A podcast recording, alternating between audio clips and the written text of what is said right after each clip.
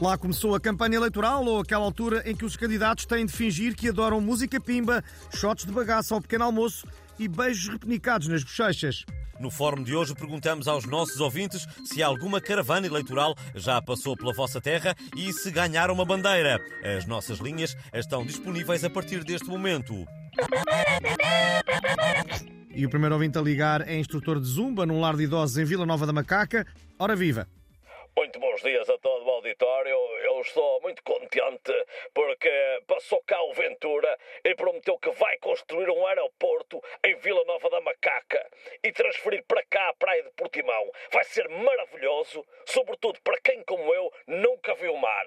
Ah, pois, claro que vai. Muito obrigado por ter ligado. Vamos agora ouvir a dona Idalina Lopes, que é designer de roupa para furões e nos fala de reguengos da regueifa. Faça o favor de dizer. Bons dias, olha, e, e eu já consegui sacar o autocolante, uma bandeira e um saco de pano, mas ainda ninguém me ofereceu um boné.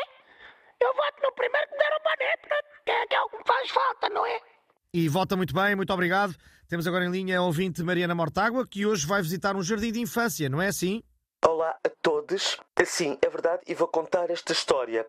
Era uma vez uma menina chamada Mariana que ia levar o lanche à avózinha. Só que pelo caminho encontrou o carteiro que lhe disse que ia levar uma carta à avózinha avisar que a sua renda ia triplicar. A menina desatou a correr para chegar primeiro e preparar a avózinha para o choque. Mas quando lá chegou, a avózinha já tinha aberto a carta e não havia problema nenhum. Porque, como era maior de 65 anos, a sua renda não ia aumentar. Gostaram? Muito, muito mesmo. Ah, Obrigado pela participação, com a qual encerramos o fórum de hoje.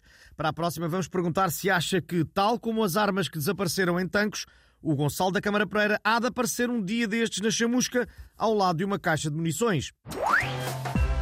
E fechamos a edição com uma notícia que nos foi enviada pelo ouvinte Luís Felipe. Parece que o Pedro Brunhosa vai processar o Stevie Wonder. Ele copiou a minha imagem de marca, que são os óculos escuros. Já mandei as provas à SPA. Socorro! Estão a plagiar-me! Eles não conseguem resistir a tanto charme!